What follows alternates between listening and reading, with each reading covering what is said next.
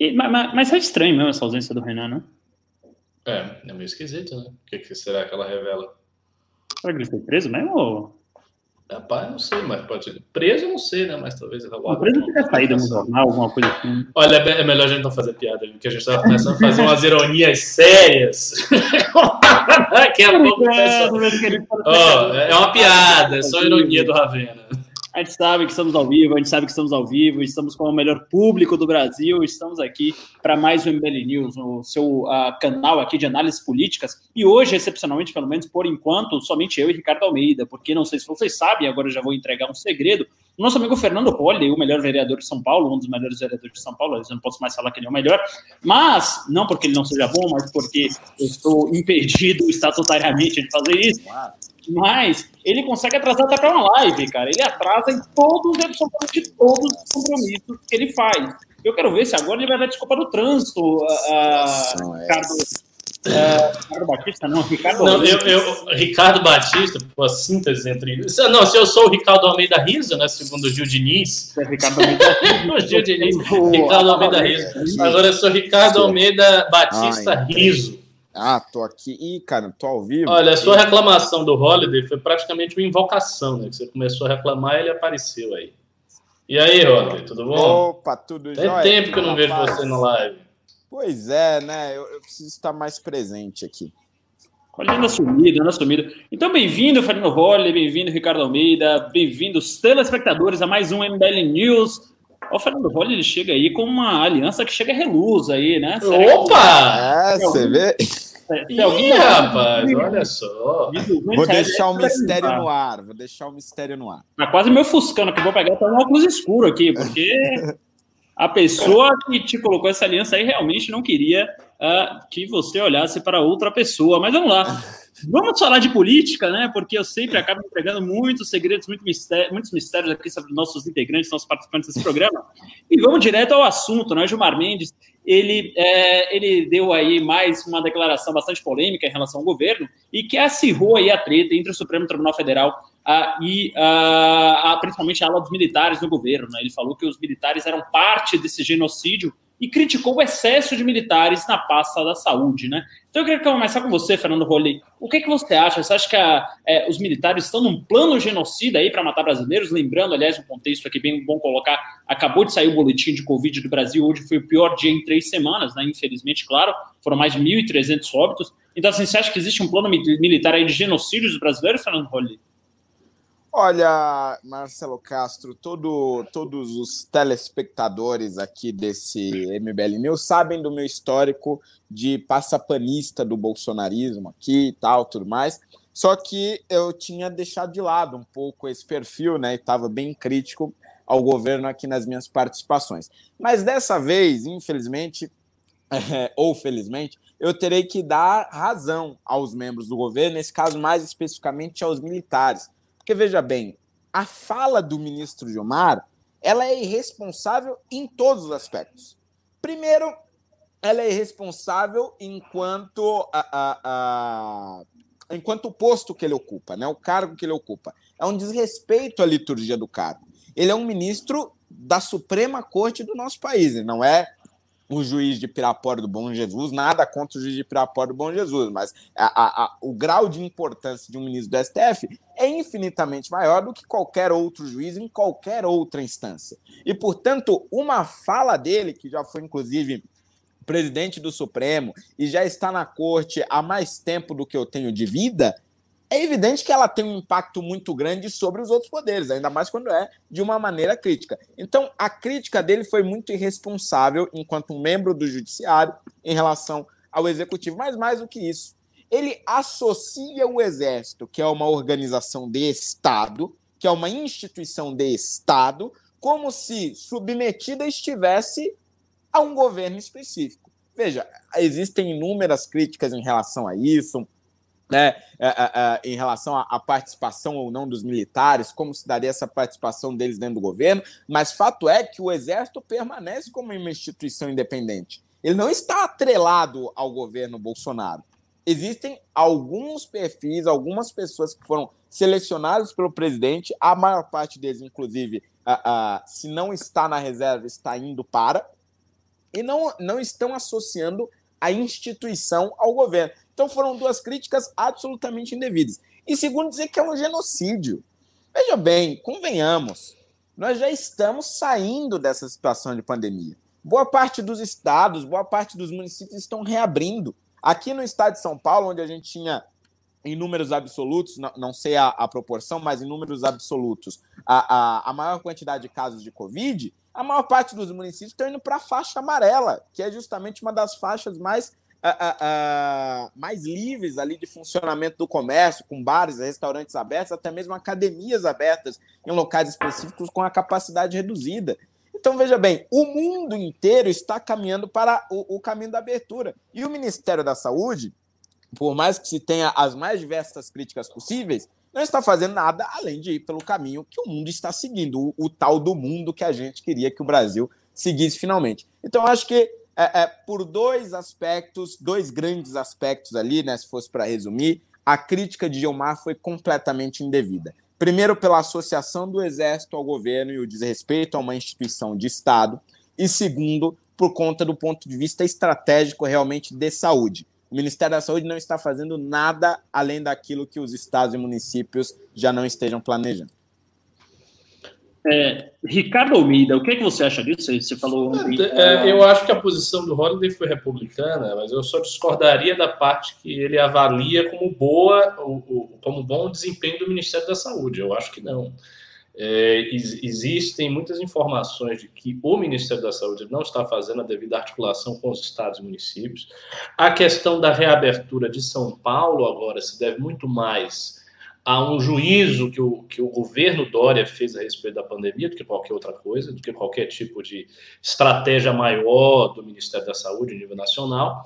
E mesmo essa abertura, a gente vai ver na última pauta, é uma abertura condicionada ao fato de que nós atingimos hoje, não é isso? Hoje ou ontem, eu creio que seja hoje, o dia de maior número, o segundo dia de maior número de casos de Covid aqui em, em São Paulo.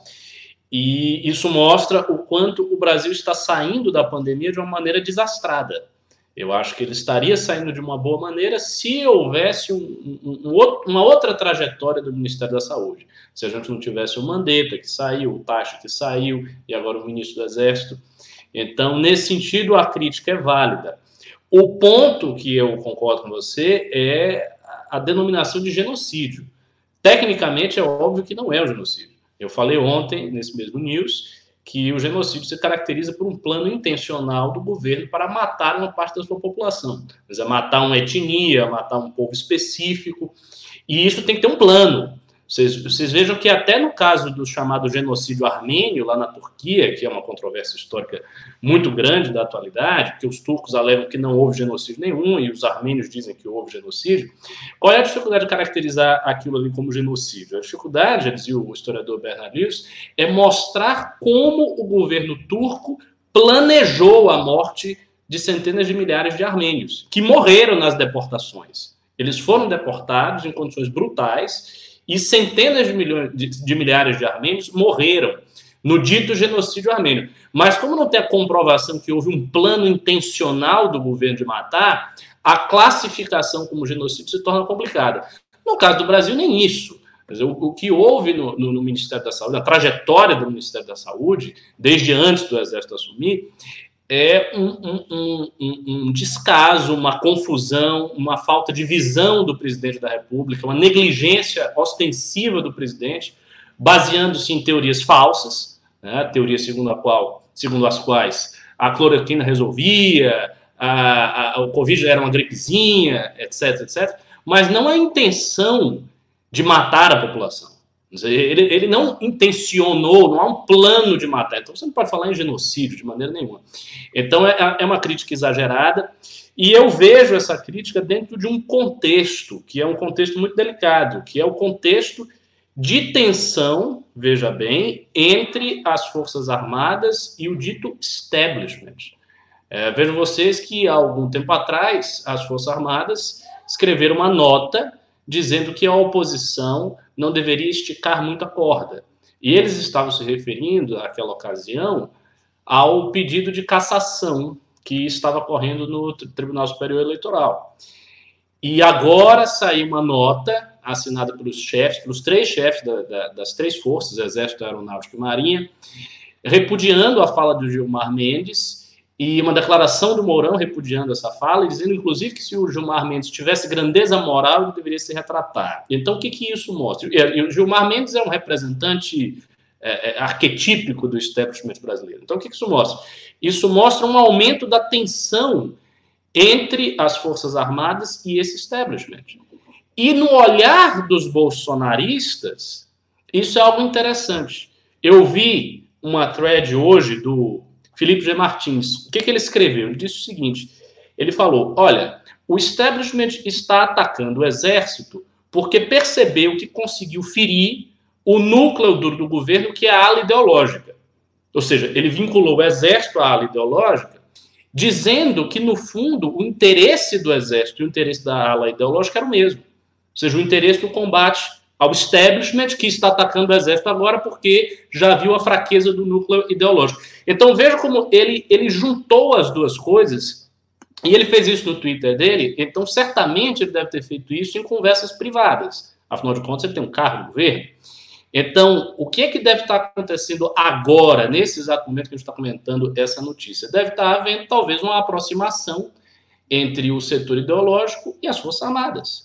A gente pode especular se isso não é possível neste momento, dado que o Gilmar Mendes, que, como eu disse, é um arquétipo do establishment, está fazendo um ataque às Forças Armadas, e dado que o Felipe Martins, que é o principal estrategista bolsonarista no governo, está dizendo: olha, o interesse dos bolsonaristas das Forças Armadas é o mesmo. Aí, é exatamente esse aí. Isso mesmo. Então, ele vai juntar as duas coisas e vai chegar à conclusão que o interesse, no fundo, é o mesmo, que eles têm interesse mútuo, que o Exército não entendeu, né, que é preciso recuperar o, o, o núcleo eh, de valores do governo. Aí, eh, esses ataques dirigidos tanto a indivíduos quanto a instituições que representam viram, visam minar mais uns pilares de sustentação do governo. É exatamente o que eu estou dizendo.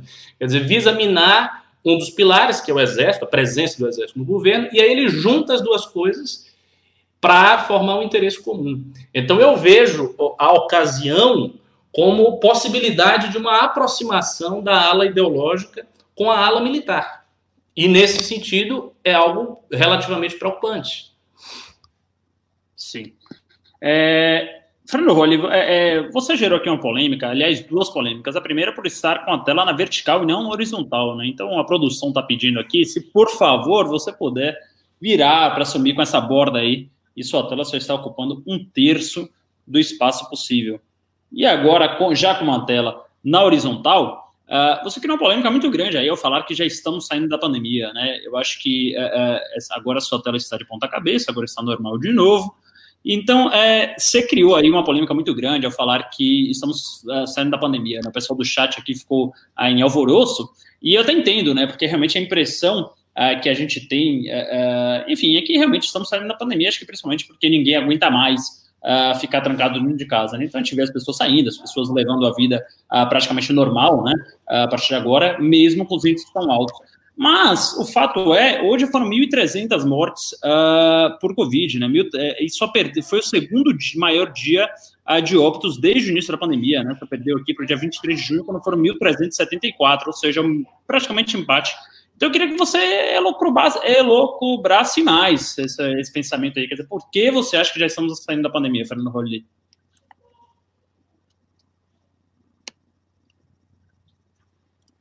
Holiday? Tá mudo.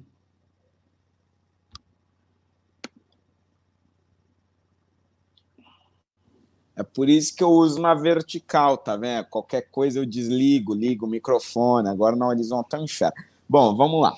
É, bom, é, é, sempre bom lembrar que quando eu falo sobre a pandemia, eu sempre parto do ponto de vista de São Paulo. Então, quando você olha é, o país, né, e, e, aí é evidente que o, os dados eles são completamente diferentes, até mesmo. Vamos bater o recorde hoje, Fernando Holliday. São Paulo foram 471 óbitos. Sim, ô, ô, meu querido, mas a, a, ocupação da UTI, das UTIs aqui na cidade de São Paulo, vem caindo a cada dia mais. Cada dia você tem um novo leito livre. A ocupação que chegou a ter aqui cerca de 90% de leitos ocupados, inclusive aqui no extremo da Zona Sul, região periférica superpopulosa, assim como o extremo da Zona Leste, chegou a ter 95% de ocupação nas UTIs. Hoje esse número é de 50%. Então, do ponto de vista prático, os hospitais eles estão cada vez mais vazios em São Paulo por conta uh, de internações relativas à Covid-19. Isso, inclusive, é um dos dados essenciais para que o governo uh, mudasse a classificação da cidade de São Paulo. Aqui eles são divididos em faixas, né?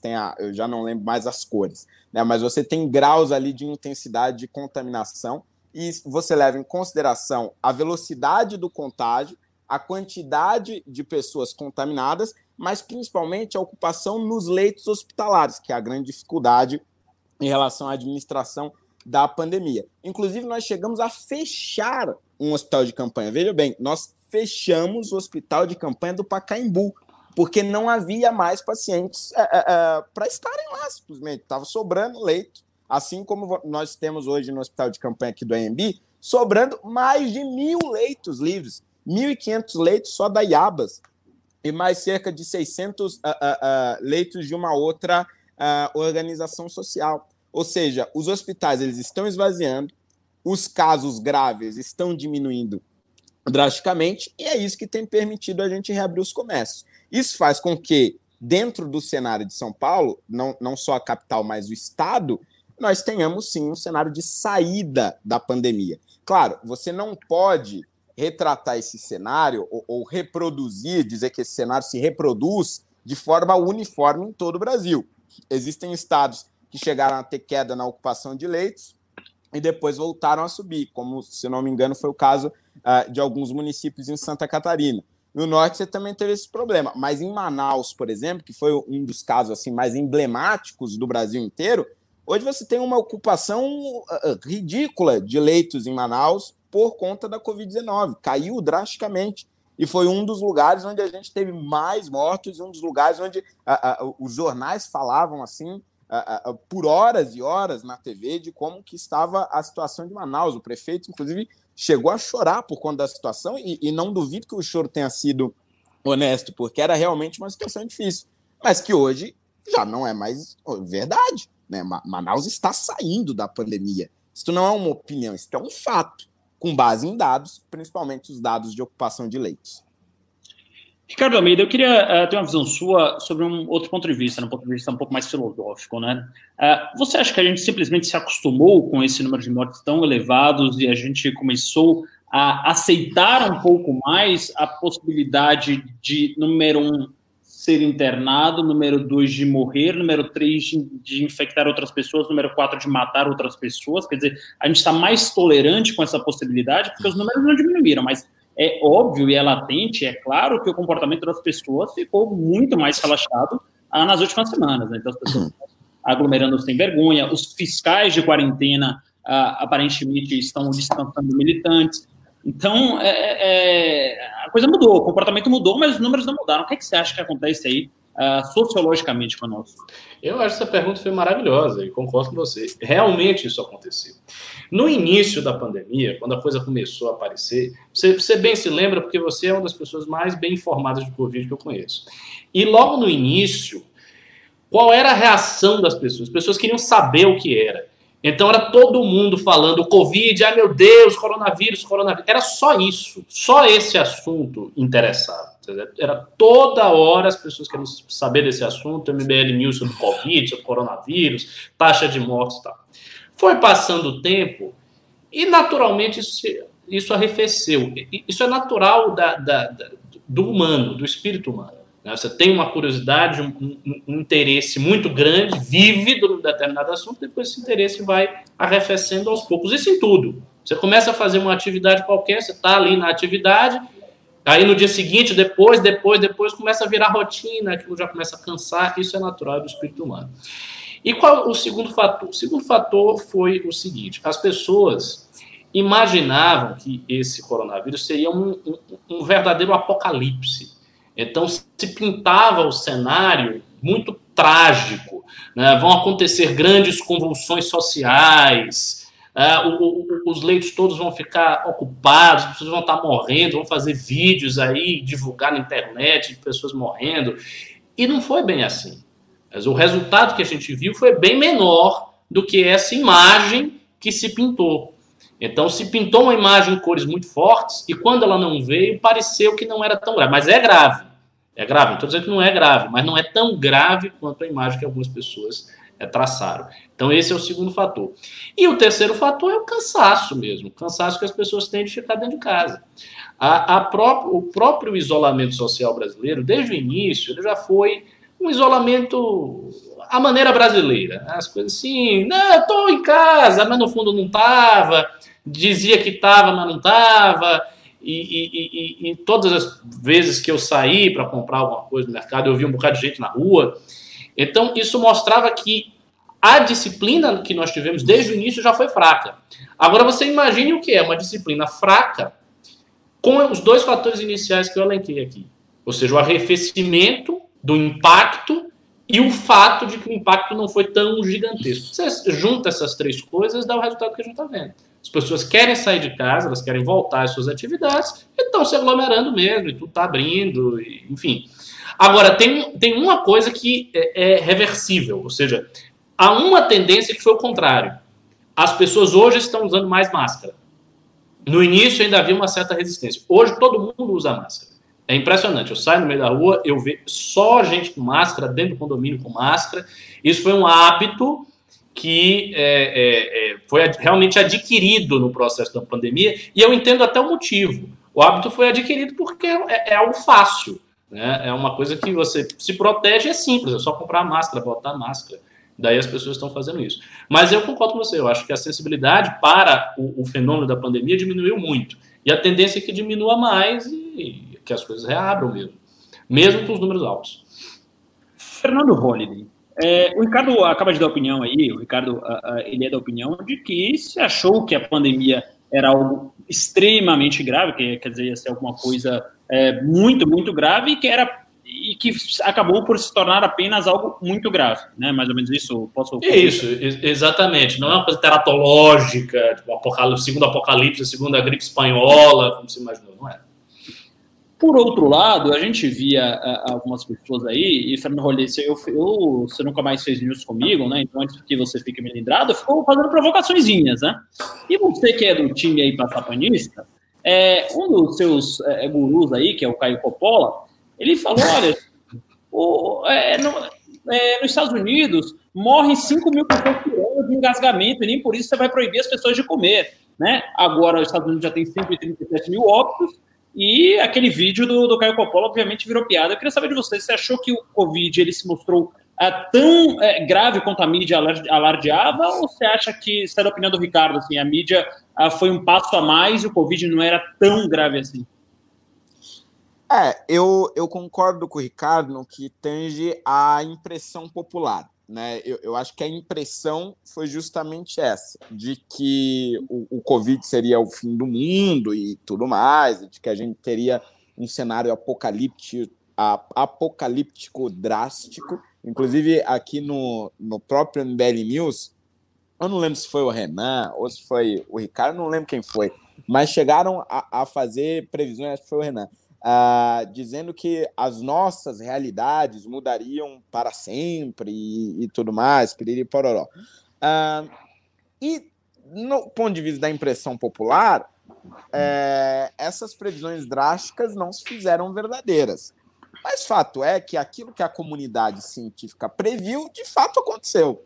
Se era o fim do mundo ou não, aí acho que vai depender da opinião eh, de cada um. Claro, os meus colegas bolsonaristas vão dizer que todas as previsões científicas eram de que o mundo acabaria. Mas eu não acho que foi, não. Eu acho que a maior parte das previsões foram bem realistas e condizeram uh, com a realidade. O que eu acredito é que nós não estejamos agora, é, pelo menos não em São Paulo, em uma situação tão grave quanto nós estivemos. Assim como acho que Manaus também não está mais no seu pico de gravidade da pandemia.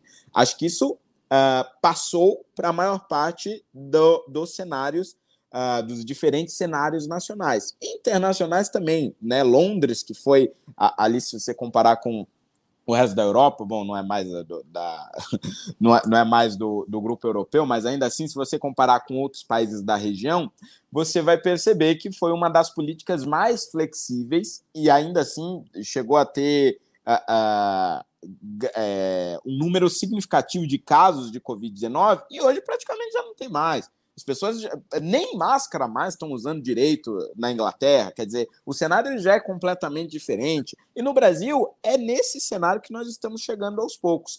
E a impressão popular condiz com as políticas públicas. Porque João Dória foi um extremo opositor do bolsonarismo uh, ao longo da administração dessa pandemia. Enquanto o imaginário bolsonarista dizia que a gente já deveria reabrir e tudo mais, João Dória bateu na tecla de que tinha que se fechar. Mas em um determinado momento, as políticas públicas, por mais impopulares que sejam, devem convergir para consentimento da população. Porque, inclusive, quem me disse isso numa reunião com os vereadores foi o secretário de Justiça aqui do município.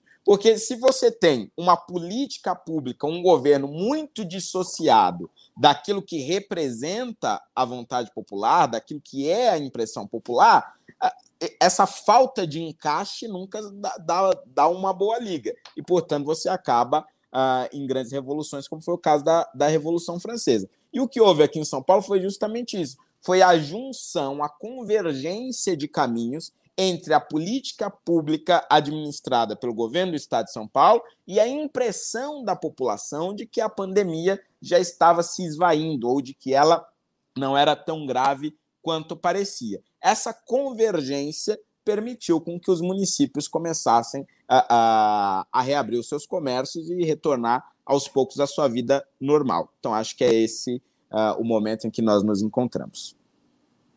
É isso aí. Bom, antes da, da gente ir aqui para a próxima pauta, eu vou fazer dois pedidos aqui muito rápidos. O primeiro é, deem like. Por que o like? É só para dar like? Não. É porque tá faltando gado hoje. Eu me divirto muito com gado. Vocês sabem que eu gosto de ler o comentário do gado. Ah, vocês sabem que eu gosto daquelas teorias dos 400 milhões e de não sei o que lá mais o que, do PC da Rosa e não sei o que lá. Então, assim, tá faltando gado. Eu tô, eu tô realmente aqui carente, sou um cara carente, já falei isso no Instagram, quem me segue uh, sabe que essa é uma reclamação recorrente minha. Então, assim, pô, tô, tô, tá faltando gado aqui, tá faltando aquele gado que, que alimenta a minha alma. Então, por favor, deem um botão do like que o gado vem para cá. A gente tá agora com 700 likes, vamos fazer isso chegar em mil para que os gados venham. E o segundo é pimbas, gente. Pimbas, senão a gente não tem como pagar aí a propina do. A propina, não, desculpa, a fiança. É, é tanta propina, né, que a gente mexe aqui, que aí é, eu acabo a, a, falando isso ao invés de falar fiança. Mas a gente não consegue pagar fiança a do Luciano Ayan, do Alessandro Mônaco e agora do Renan também, a que não apresenta aqui há três dias porque provavelmente está preso, né? Ou então foragido em algum outro país uh, país eco aí, eu chutaria Liechtenstein, Luxemburgo, alguma ilhota ali, PVI, Virgin Islands, é um país eco aí, deve estar ali escondido mais ou menos como acontece naquele seriado La Caça de Papel, um seriado horroroso que parece uma novela mexicana. Oh, que isso! Ah, ah, não, com isso. Uma mulher, não, quer dizer, a mulher tá sequestrada no bagulho. Eu vou ah, dar spoiler desse seriado até o. Que ofensa gratuita. Que é. que é isso? Aí ela sai, ela sai do sequestro, ela fica com saudade e volta de moto para dentro do banco. não, tava... mas está. Não, o resumo da série não é esse, pelo amor de Deus. Oh, que, que é isso? É um negócio ali, é um negócio é, realmente sem pé nem cabeça. Mas vamos falar aqui de notícia, né? Porque eu brinco demais, divago demais, estou tomando várias broncas aí no privado. A produção já fala comigo, cara, você botar aí para ficar foca de integrante, fazendo piadinha, vai ficar falando merda, não. Então vamos falar de tema sério, vamos se ater à pauta aqui.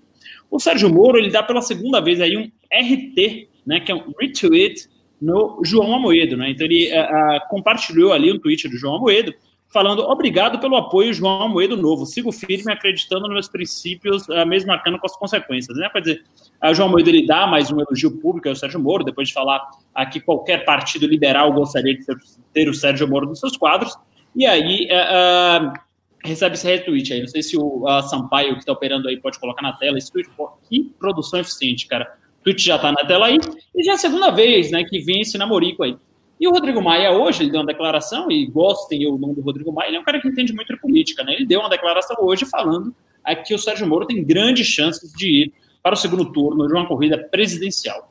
Ah, então agora eu vou começar ah, de novo com o Holly, então desfazendo a ordem, né? A última vez comecei com o Ricardo, agora eu vou começar com o Holly. Ah, Holly, você acha que o Sérgio Moro ele tem realmente grandes chances de estar no segundo turno? E segunda coisa, o que, é que você acha do Sérgio Moro enquanto candidato à presidência da República? E, e também, se puder comentar esse namoro dele com o Partido Novo. Olha, uh, Marcelo, eu acho o seguinte: vai depender muito do cenário. Isso é clichê, né? Todo mundo, todo mundo começa respondendo. Depende ah, do contexto. É, é preciso do... fazer uma ponderação, porque o, fa... o futuro é imprevisível. Bom, é, apesar da, da, minha frase clichê, de fato é isso. E, e no caso do, do Sérgio Moro, por um aspecto muito particular.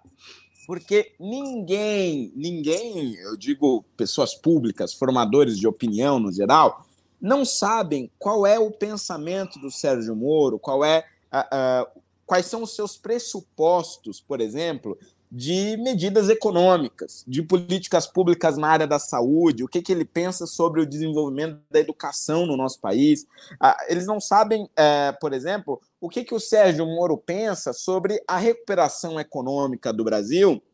Uh, pós-crise, né? seja essa crise do, do Covid-19, seja outras potenciais crises que possam uh, aparecer no meio do caminho, como o Sérgio Moro, presidente da República, agiria principalmente do ponto de vista econômico num cenário como esse que nós temos hoje? Que tipo de uh, política ele desenvolveria para que a economia se recuperasse, seja no mercado financeiro, seja no meio empresarial? quais seriam os tipos de política pública na área da saúde, porque vamos lembrar, ele se manteve uh, no governo durante boa parte em que o presidente da República uh, uh, tinha a ideia de que não, reabre tudo e dá cloroquina para o povo. Quer dizer, ele se manteve lá em um governo que defendia políticas de saúde, no mínimo, questionáveis. Né? Então, o que, que o Sérgio Moro pensa sobre outras coisas que não o combate à corrupção?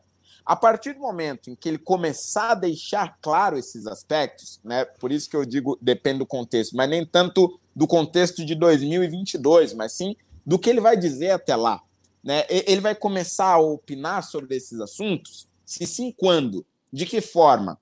Porque se acontecer, como muitos preveem, que ele vai ter alguns posicionamentos muito mais à esquerda do que o governo Bolsonaro tinha, talvez ele perca um público muito grande. E a perda desse público que o sustenta vai fazer com que ele dificilmente chegue num segundo turno, ou seja, um candidato competitivo.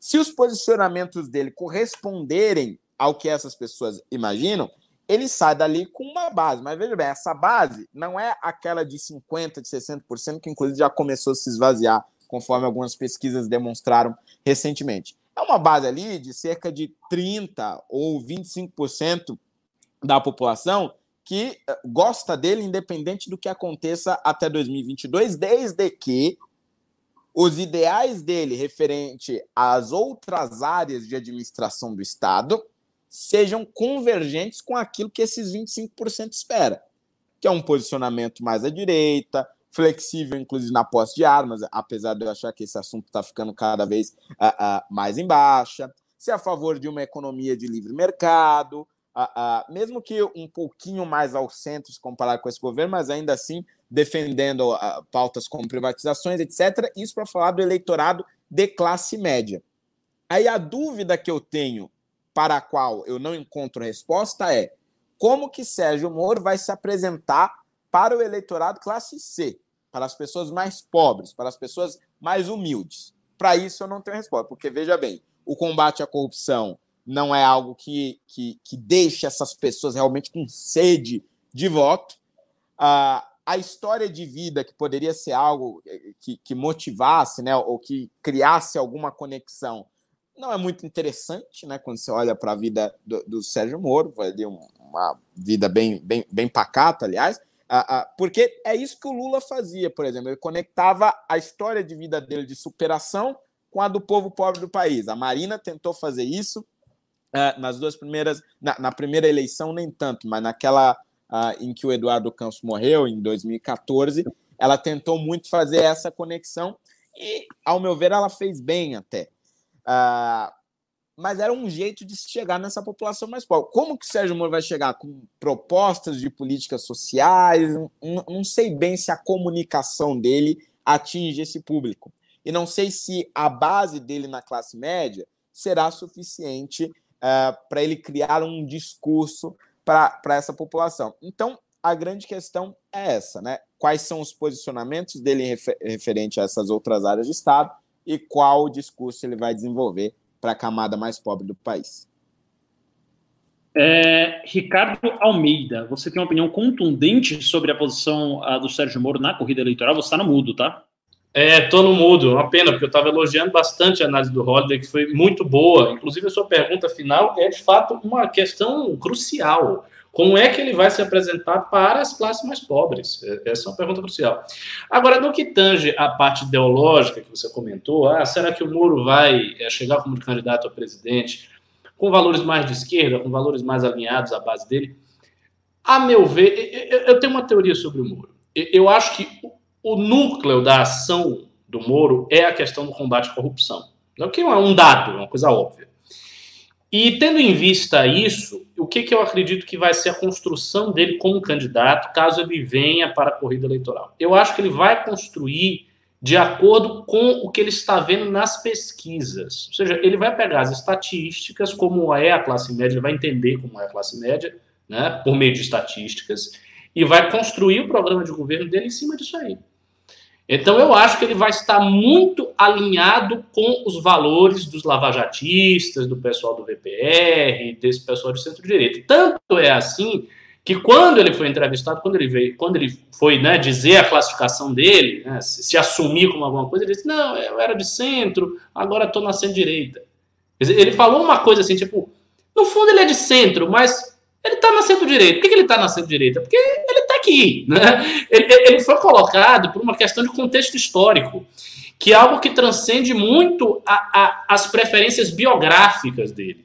Pode ser que individualmente ele ache, não, eu acho isso, que isso aqui não é tanto, eu pensaria de outra maneira. Mas ele está numa estrutura histórica que transcende isso. Então ele vai ter que adequar o programa de governo, não tanto as ideias dele, mas as ideias deste eleitorado de classe média, que será o seu eleitorado, né, que serão as pessoas que vão dar o voto para ele. Então, eu acho que isso ele faz fácil, tranquilo, porque o centro da candidatura dele é a questão do combate à corrupção. Se ele vier como candidato, ele vem não só como representante individual, ou seja, representante dele mesmo, ele vem como representante da Operação Lava Jato. Então, ele vai vir como candidato para restaurar a Operação Lava Jato e torná-la política de Estado. Ele vem com ele, pode até não dizer de cara, mas ele vem com essa intenção, a meu ver, para mim isso é, é, óbvio. E acho que toda a parte ideológica do programa de governo ele vai alinhar de acordo com os valores é, dos, dos, dos, seus eleitores. É, sobre esse, esse retweet, é aquela coisa, né? Os caras estão fazendo política. Então, a qualquer momento, você pode ter uma, uma conversa sobre política entre o Amoedo e o Moro, uma conversa dos bastidores para definir quem é que vai para a chapa. Por exemplo, vocês já imaginaram se a chapa fosse Moro-Amoedo? Seria uma chapa bastante interessante e difícil da direita, tirando os bolsonaristas, não apoiar. Ela seria uma chapa intrinsecamente forte, no nosso, pelo menos no nosso campo. Porque juntaria. Politizada né? é, é, ficou com essa dúvida aí, porque a Moedo é um cara conhecido por ser um defensor dos banqueiros, em que pese ser uma, uma pecha completamente injusta, né? Hum. Mas ele é conhecido por ser um defensor de banqueiros. Então, quer dizer, é, ele não estaria trazendo um problema maior para a chapa, ao invés de estar tá popularizando ela, porque assim, o Rolê coloca muito bem que o Moro, ele talvez não vá conseguir se apresentar para as classes mais pobres, C e D e tal. É, com a Moedo nessa chapa, a chapa não fica ainda mais elitista, ainda mais distante Fica, fica, eu concordo. Eu acho que fica sim, fica mais elitista, mas ideologicamente fica muito forte.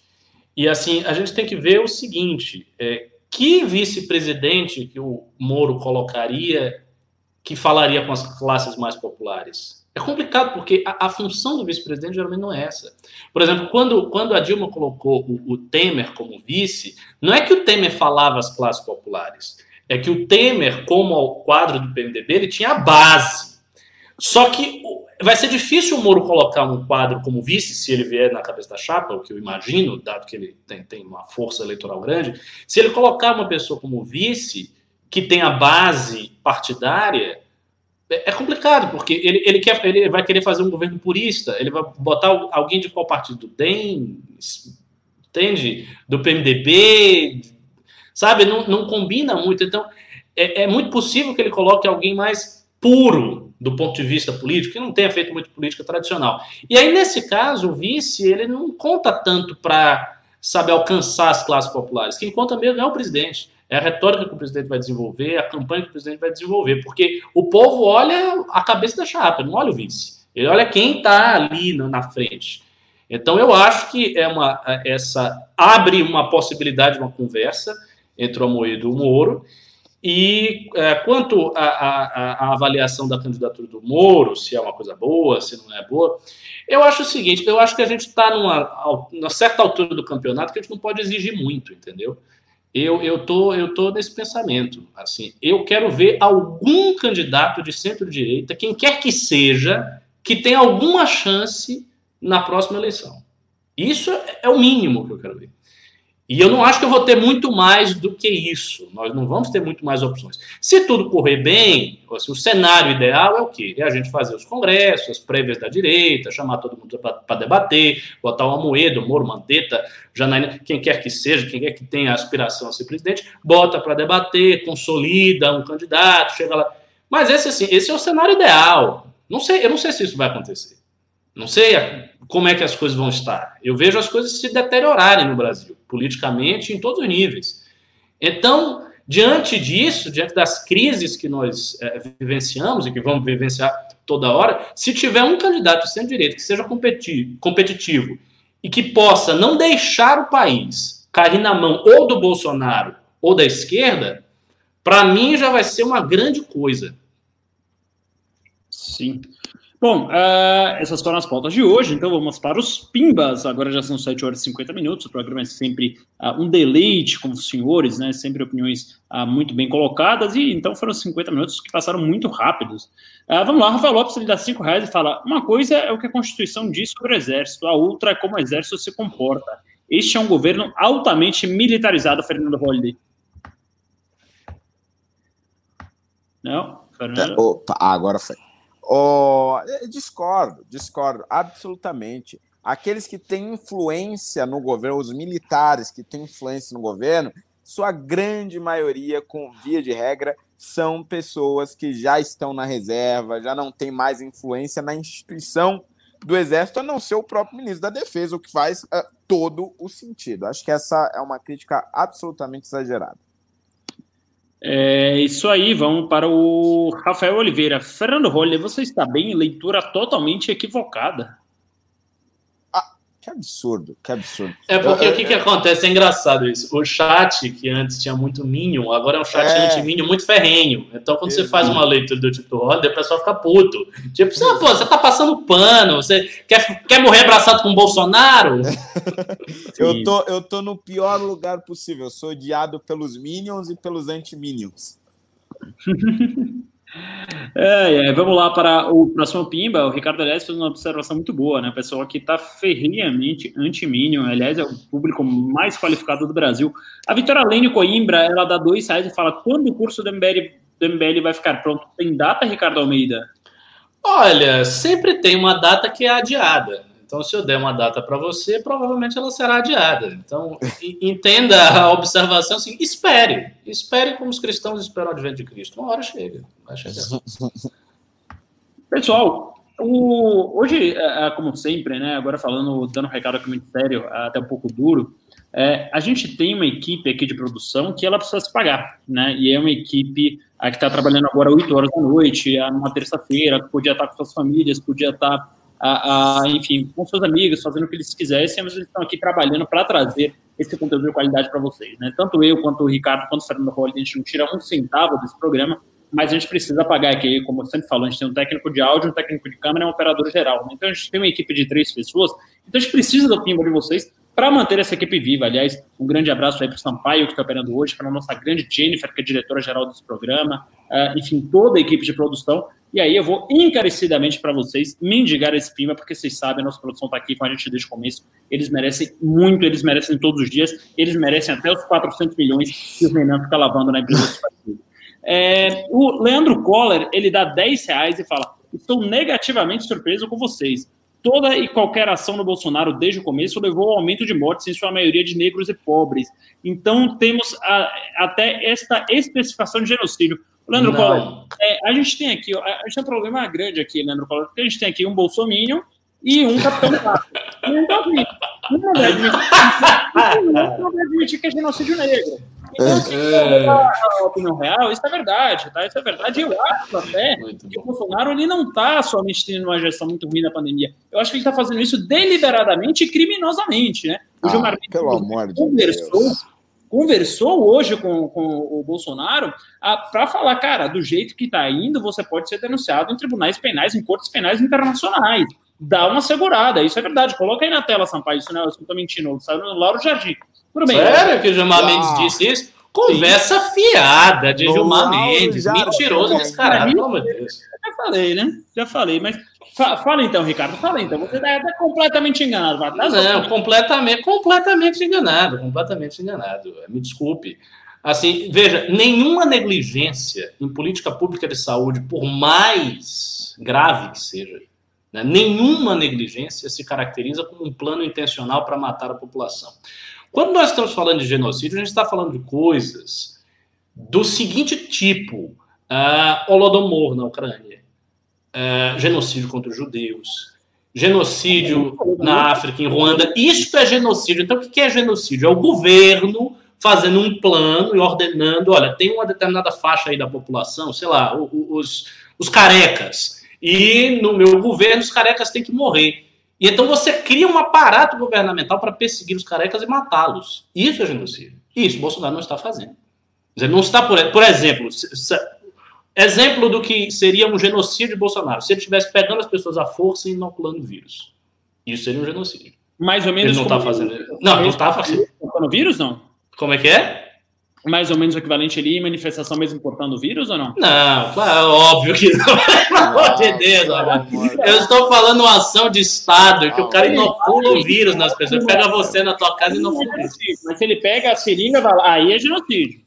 É só isso. Não, mas não é ele, é o Estado brasileiro fazer isso, é o governo. Ah, então mais ou menos. Não é, o Estado, é o governo. Ele e os quatro, cinco ministros do Estado para a manifestação, ou não? Hã?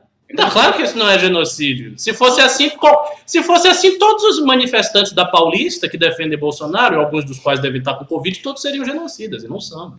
O, o, quem que administrou para Você sabe disso, você tá... o, o, problema de fazer as objeções com o Ravena é que ele faz sempre uma brincadeira, ele não, nunca fala sério. É... Não, tô, eu tô, não, tô ligando para administrador do Ravena aquele Twitter panômetro, vou, vou, já vou. é um piadista. 4 da noite, pega esse corte aí do, do Ricardo MBL. Você é um fanfarrão, Ravena. É, pelo amor de Deus. O que foi isso?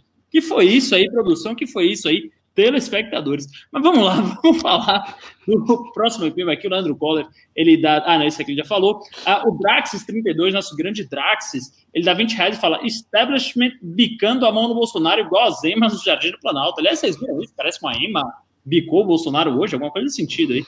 Bolsonaro é, é tão azarado que até os animais se revoltam contra ele. É, tadinha da ah, ema. Ah, sim, ufa, achei que você era lotadinho do Bolsonaro. Vitória Lene Coimbra, eu vi, aliás, as piadas, né? Nossa, que mau gosto essa EMA, essa EMA aí come qualquer coisa mesmo, enfim. Coisa... Vitória Lene Coimbra da Silva dá cinco reais e fala: existe algum motivo para que tantos deputados estejam deixando o cargo pela metade para comandar prefeituras? É uma tradição já, né, praticamente, é, porque geralmente o, deputado, seja ele federal ou estadual, ele é muito popular em uma determinada região, ou está construindo a sua popularidade em uma determinada região. E claro que de deputado para prefeito você tem um salto ali, né? Pelo menos a, a, a, é, como prefeito você consegue consolidar mais a sua imagem. Então, desde que eu me conheço por gente e muito antes disso, uh, o caminho tradicional acaba sendo esse. Se é certo, se é errado, eu não sei, mas uh, fato é que uh, os políticos continuam fazendo isso e as pessoas continuam votando neles. Oh, nosso, acho que nossa audiência aqui tá de ressaca naqueles dias ali que ficaram pimbando até os tufos, né? Porque os pimbas hoje realmente estão uma é, coisa. Estão magros, é. Estão magros. É, é. Cadê o cara? Puta, pena que o Renan tá preso, né? Não tem nenhum advogado lá que ele dá uma bronca aqui na, na produção, não. A gente coloca ele em, FaceTime, alguma coisa nesse sentido aqui, para dar uma bronca nos telespectadores. Porque só ele sabe trazer aí a energia do Pimba para nós. Mas enquanto isso, eu vou ler o Pimba no Caio Diniz, que dá dois reais e manda uma rola. E fala assim: olha aqui, minha Pimba. Obrigado, Caio Diniz. Aqui ele manda uma rola desenhada. Ele tem uma setinha para a esquerda, assim, com uma, uma seta no final, e um oito ali, como simulando dois testículos. Né? Então, obrigado aí a Caio Diniz pelo seu Pimba. Aliás, é, se tiver mais gado aí a fim de contribuir para que eu leia esse tipo de Pimba ao vivo, não tem problema nenhum. Leio aqui apenas por o André Lemes, ele dá 10 reais e fala: venho através dessa lavagem de dinheiro dizer ao senhor promotor Marcelo Mindrone que, caso haja comigo abuso de poder, processar-lhe-ei por abuso de poder, me prenda. Isso aí, André Lemes, uh, dando um pimba e deixando seu recado aí para o promotor Marcelo Mindrone. O Patson Neném dá 10 reais e fala: falem dos quadrinhos do Carluxo do Caio Oliveira. Alguém sabe disso? Ah, eu, eu fiquei sabendo. Eu não vi tudo, não, mas eu vi um. É um, eu acho que é o quadrinho de um cara que teve a ideia genial de transformar os tweets do Carluxo em tirinhas. E tá, tipo, tá muito bom. O que eu vi está maravilhoso, muito bom. Quero, inclusive, procurar o resto. É, isso aí, vamos lá. Uh, o Yuri Go, uh, não, desculpa. A Juparelli dá 5 dólares, obrigado, Justo, 5 dólares é mais de quase 30 reais. Fala a confirmação. É, e a confirmação de que pode pegar doença duas vezes já aconteceu aqui nos Estados Unidos pode ser que a imunidade dure apenas alguns meses, né? Isso é já é vinha sendo trabalhada ah, pela maioria dos cientistas, inclusive a vacina da Moderna, que hoje praticamente chegou em sua fase final, as ações subiram 8%, já deve ser distribuída, ela garante a imunização de apenas um ano, tá? Então, você pega um ano depois, você precisa tomar uma nova dose dessa vacina, né? Então, pode ser que a pandemia seja algo muito mais difícil de controlar do que a gente imagina. A gente está vendo aí vários países com casos de segunda e terceira onda, o caso de Hong Kong, né? Hong Kong ontem fechou novamente as academias, vários restaurantes, com medo de uma terceira onda, né? Hong Kong é, foi um dos primeiros países a, a chegar à pandemia e realmente está tá tendo essa reflexão.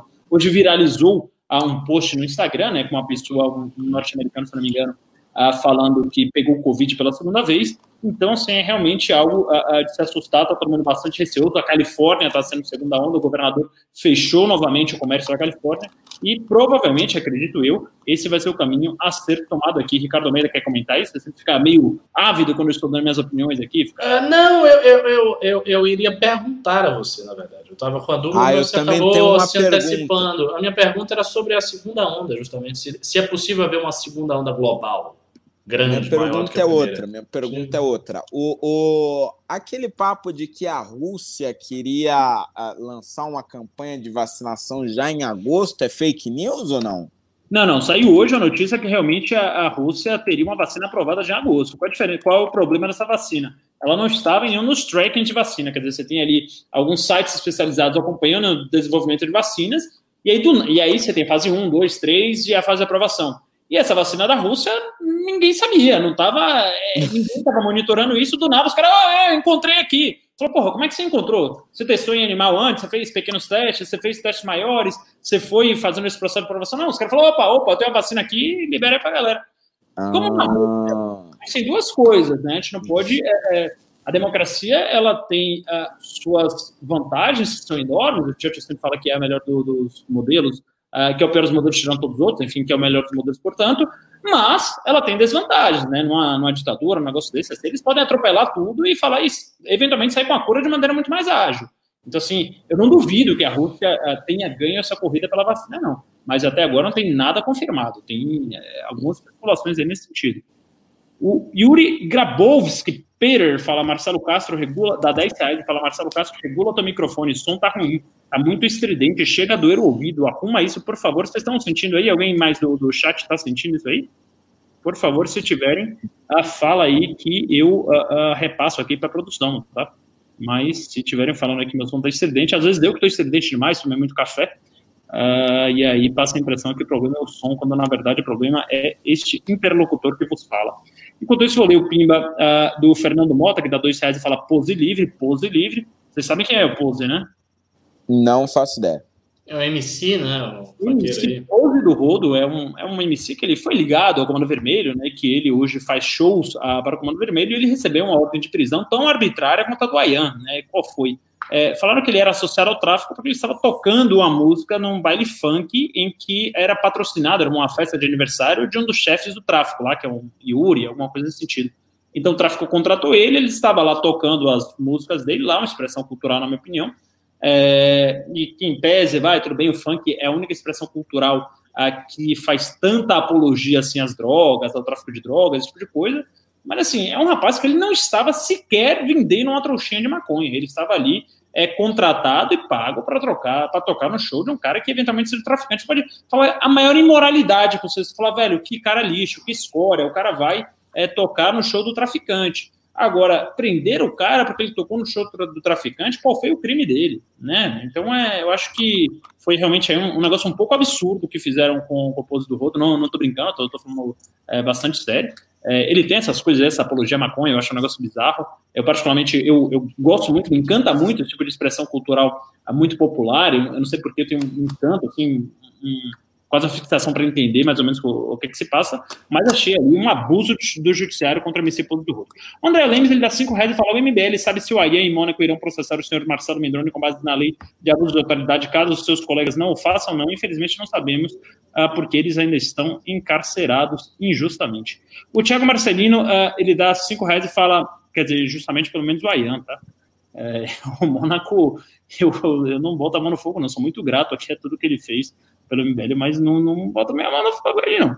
O Thiago Marcelino dá cinco reais e fala: Acabei de chegar na live. Acham possível a Moeda e Moro em 2022? A Moeda pelo área econômica, o Moro jurídico. Seria uma ótima dupla, já comentamos extensamente isso. O Thiago Marcelino, obrigado pelo Pimba. A única preocupação aqui, a tanto do Ricardo quanto do Rolli, que a meus companheiros de bancada externaram, que seria uma chapa muito de classe média alta, né? uma chapa é, nichada uh, num público muito específico. A, a Loli Garcia, ela dá cinco reais e fala, referente a ideias e projetos de Sou Amoedo de novo. O Moro é ótimo como coordenador de alguma área de segurança, mas jamais para a presidência. Quem de vocês quer comentar isso? Eu comento. Veja só, você tem que ver aquilo que eu falei no final da minha fala. Eu não sei se a gente vai estar na posição de poder escolher o candidato competitivo. Talvez só haja um candidato de centro-direita competitivo. E talvez nem haja esse candidato. Então depende. Assim, no mundo ideal, evidentemente, você pode pensar, ah, o Amoedo seria melhor por isso, fulano seria melhor por aquilo, mas vai depender da competitividade quando chegar lá na frente. E o fato é o seguinte: o Moro sai com uma base maior do que a do Amoedo. Então, para o Amoedo chegar a ser competitivo, ele vai ter que crescer muito. É isso aí. Vamos lá, o Moroedro e Moro, Moro, ah, parece que você está falando aqueles, o Phelps, né, dá cinco reais e faz uh, aqueles hashtags de casal aqui, falando nasce um chip, isso aí, Phelps, muito obrigado pelos cinco reais. O Alan James dá dois reais e fala, quanto deu de pimbas na sexta? Já falaram, hashtag Força MBL. Pode falar? Acho que foi uns 14 mil reais, né, uma coisa assim, foi um negócio nababesco na sexta-feira. É, é, e, e, fora o PicPay, né? Ainda teve do PicPay. Ah, é fora o PicPay, deve ter dado mais de 20 mil reais. É, foi, foi maravilhoso. É, a Receita Federal está acompanhando isso aí em tempo real. o Yuri Grabowski, ele dá, Peter, ele dá 5 reais, fala, amor, o presidente Álvaro Dias vice, o Álvaro tem base política forte no Senado. Isso é um fato, mas... Bom ponto. Bom, eu, é uma mentalidade muito avançada já, né, gente? Vamos deixar o Álvaro descansar. Não estou falando no sentido de morrer, claro, jamais mas é, é, de participar da política. Ele já está com 75 anos, portanto vai ah, O Temer. E o Temer? Temer não é velho? É, o Temer também é velho. Ah, Vamos ver tá. quão, quão velho é o Temer, mas é. Não é velho. Você vai dizer que, que o Temer é novo? O Temer é velho. É que o Temer exalta a vitalidade, né? Exala a vitalidade. É, a mulher jovem, né? Sempre faz isso com muito, muito bonita. É, ele exala vitalidade. O chat aqui está absolutamente dividido com o que eu falei, metade falando que o pose é bandido e a outra metade falando pose livre, então um beijo para todos vocês que falam pose livre. É, é, o André Wastovski Aires, ele dá dois reais e fala como que fica o Congresso com o Moro jacobinista, Fernando Rolli? Você que é o cara que mais entende aqui de Congresso. É, isso na hipótese dele presidente da República, é isso? Sim, sim. sim.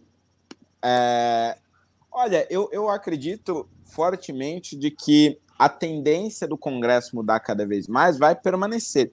Apesar de tudo que a gente está passando aí com o governo Bolsonaro, né, criando decepções atrás de decepções para quem ajudou a elegê-lo em 2018, eu acredito que a, a, a tendência é que as pessoas passem a ser substituídas cada vez mais, até porque é um processo natural, né?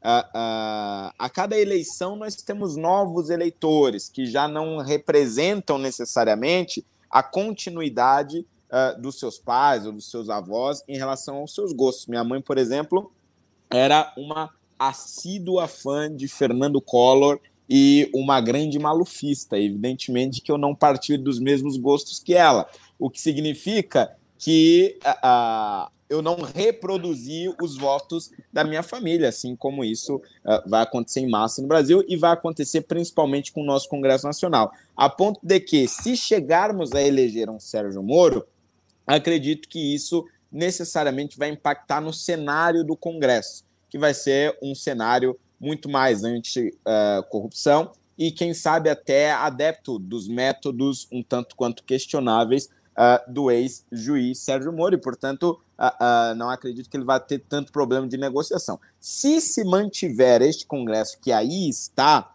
ou um Congresso pior do que esse, com o aumento do centrão e tudo mais, a gente também viu que o Sérgio Moro, apesar de manter as suas posições, ele não é alguém que não sabe dialogar com o Congresso. Pelo contrário, ele participou de audiências, muitas vezes até mesmo sem ser uh, uh, convocado, ele se apresentou voluntariamente, às vezes até sem mesmo convite, opinando, se reunindo com o presidente da Câmara, com o presidente do Senado, até mesmo com líderes partidários.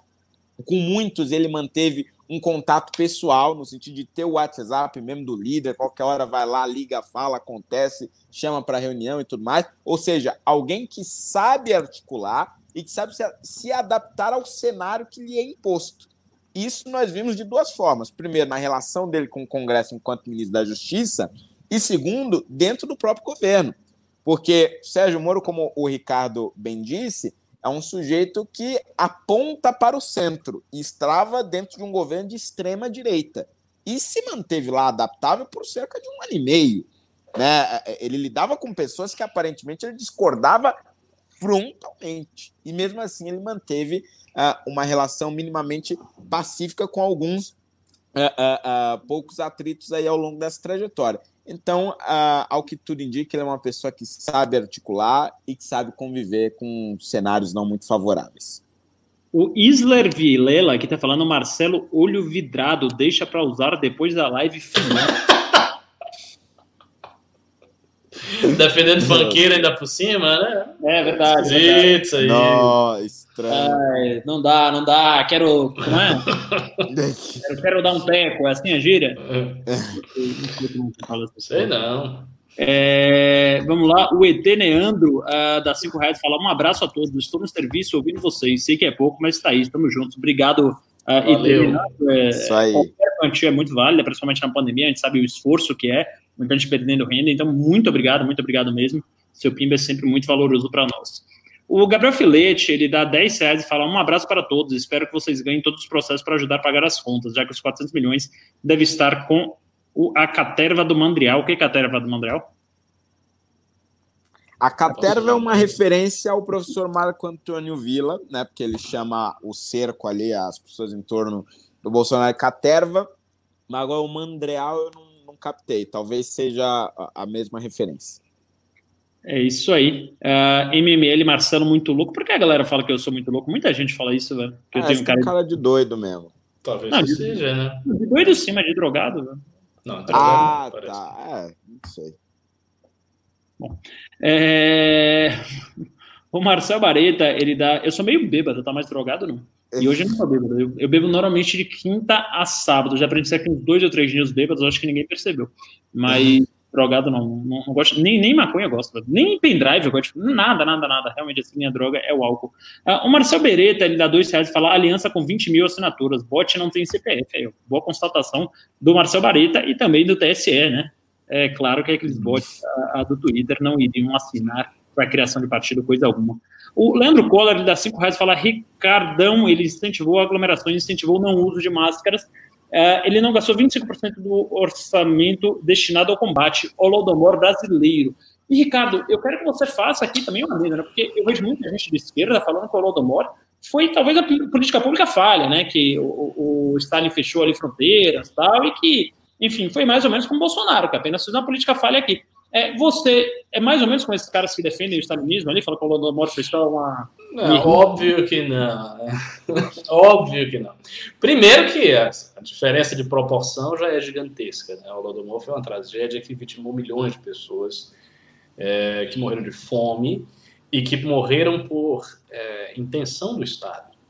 E tem artigos de historiografia que mostram que havia sim intenção do Estado. É, a, a, intenção do, dos massacres promovidos na época stalinista é muito clara. Stalin tinha, ele tinha planos sobre isso, ele dava ordens expressas, inclusive sabendo das mortes, sabendo das consequências, ele dava ordens expressas, não havia nenhum tipo de filtro quanto a isso. Em relação ao Bolsonaro, não, é óbvio que não é um genocídio. E assim, pô, vocês precisam ter a imaginação de entender o que, que significa a palavra genocídio.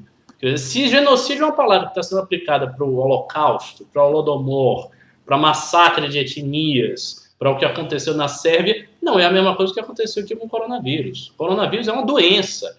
E a política pública adotada pelo governo federal foi uma política pública idiota, negligente, estúpida, mal feita, tudo isso eu concordo. Mas isso não é a mesma coisa que o governo intencionalmente matar as pessoas. E quando, veja, quando acontece um genocídio, não é uma doença que apareceu e as pessoas começam a morrer. Não, é o governo matando as pessoas, jogando-as em câmara de gás, fuzilando as pessoas, deportando e assassinando elas na deportação, fazendo coisas desse tipo. Isso é, é isso aí. É isso aí. Vamos aqui para o próximo Pimba. Uh, uh, vamos lá.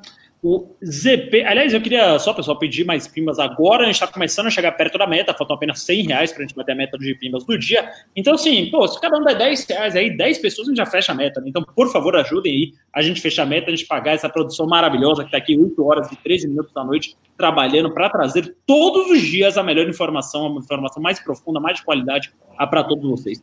Luiz Carlos Salles, ele dá 10 reais. Ah, não, desculpa, uh, o MZP uh, dá 2 euros e fala: acompanho uh, vocês de Dublin, na Irlanda. Um abraço, um abraço, MZP. Luiz Carlos Salles, ele dá 10 reais e fala: passando para lavar esses tostões. Muito obrigado aí pela lavagem de dinheiro, Luiz Carlos Salles. O Thiago Cardoso, ele dá 20 reais e fala: pimbinha para comprar sabão. Obrigado, uh, uh, Thiago Cardoso, nossa lavanderia agradece pelo sabão. Uh, o Vitor Hugo Silva, ele dá dois reais e fala: onde está o pastor Renan para cobrar o dízimo? O Renan está preso, não? Onde está o Renan? É, essa é a pergunta do milhão de dólares. Que o Renan ficou tão é, cheio de adrenalina na sexta-feira, né? Que ele sofreu uh, tantos ataques, a família, que ele veio aqui, lavou tanto a alma que ele falou: bom, agora eu vou dar dois dias aí de descanso para o News, né? Então não veio uh, nem na segunda, nem na terça, né? Uh, dias, depois daquele dia histórico da sexta-feira, que Deus arrecadou ali horrores, e graças à melhor audiência do Brasil, que é essa aqui que está nos acompanhando, essas 1.800 pessoas aqui nos acompanham todos os dias, que é um público muito informado, muito letrado, que doa, que ajuda e que é foda pra caralho. Acho que o Renan é, é, subiu ali a adrenalina na sexta-feira ele deu dois dias ali para ele de descanso. Mas creio eu que logo amanhã ele já deve estar de volta. O Magrão Forte, ele dá cinco reais e fala: Vocês já pensaram na, na, na possibilidade dos arapongas paralelos terem aproveitado o arrombamento na sexta? Hum, e olha, cara, isso é muito inteligente a sua observação. É, né? é possível, é possível. Alguém pode ter colocado uma escuta no escritório do MBL. Por que não? Sei lá, eu não sei até que ponto vai o arbítrio dessa situação que a gente vivenciou, que é uma situação totalmente arbitrária. Então, quem é que vai medir o arbítrio disso? Bom, bom, bom boa observação a sua. Acho que isso deveria, inclusive, ser averiguado antes de reabrir o escritório. É verdade, o pessoal aqui falando que o Renan está na casa do Vostaf, né? É... Deve estar ali entre Atibaia e Marujá. Uh, Rafael Fidelis, dá cinco reais, falando na crise do Covid, o Bozo foi negligente, não genocida. Acho que essa é a opinião dos uh, meus companheiros de, de pancada.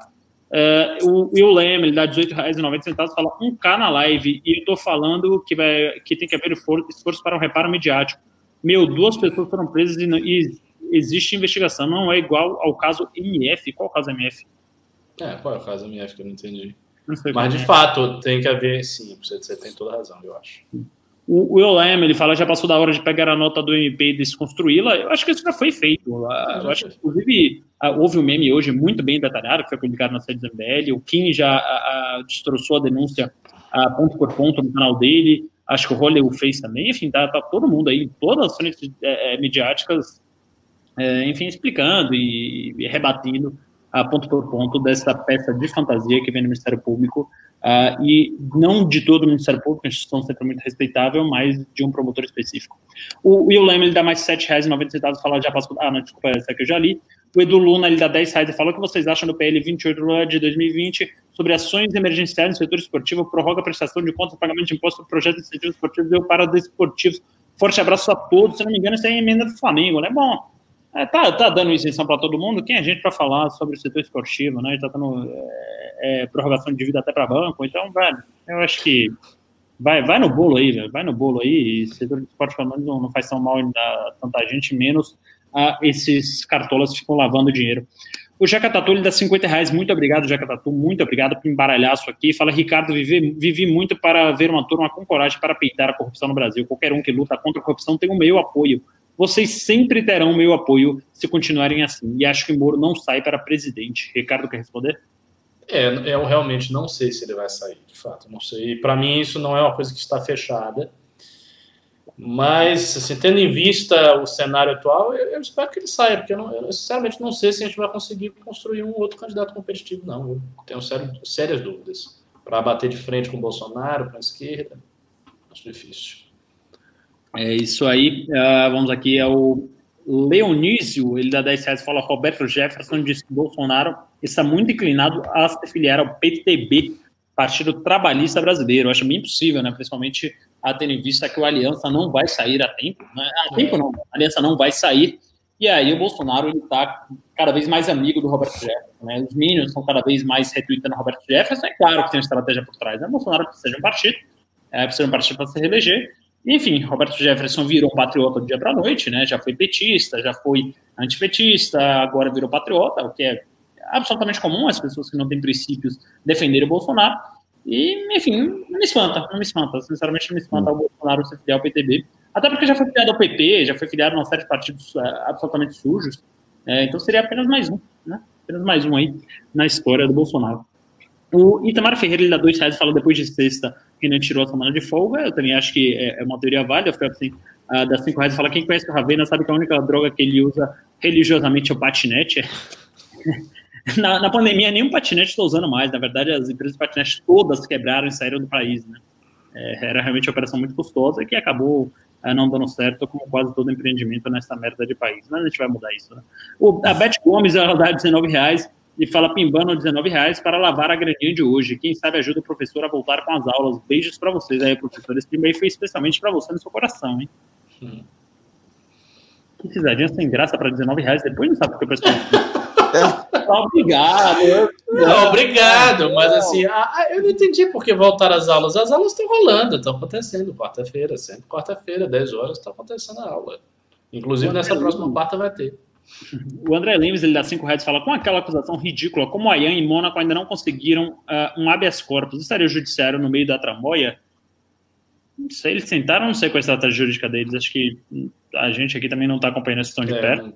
É, é, ele até indicou um advogado lá para o Luciano Ayan, mas eu não sei se ele está usando esse advogado, não sei se está acompanhando o processo, não sei como é que ele está nesse sentido.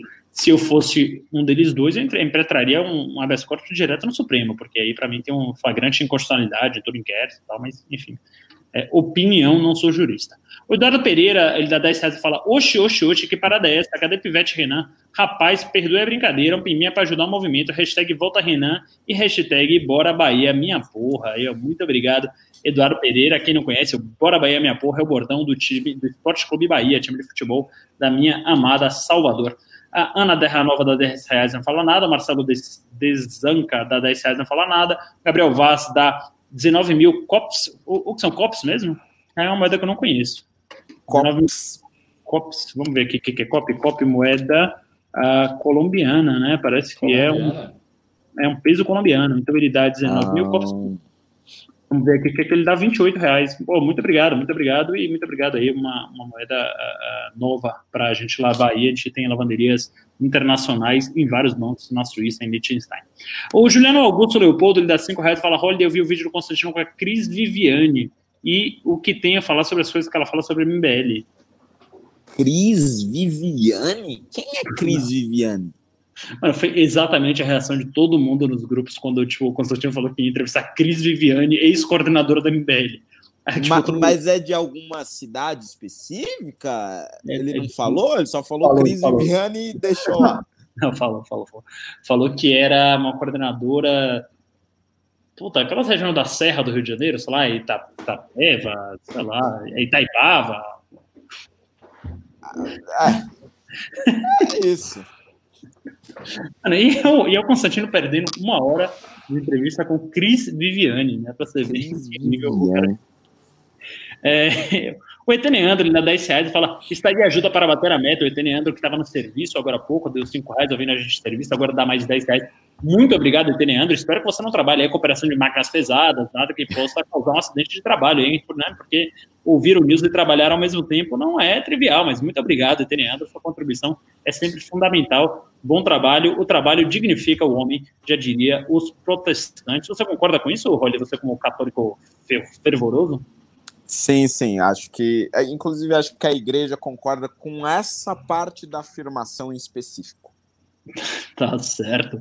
Vamos lá, Rodolfo Brandão. Ainda bem que foi só uma, uma um comentário pontual, senão a gente vai ficar aqui a live inteira falando de, de, de teologia, né? Então é melhor que eu vou atender ali meu interfone que meu delivery chegou, então fiquem enrolando aí que eu já volto. Eu, eu, leio os pimbas, eu continuo lendo os pimbas. Lê aí, lê aí. É.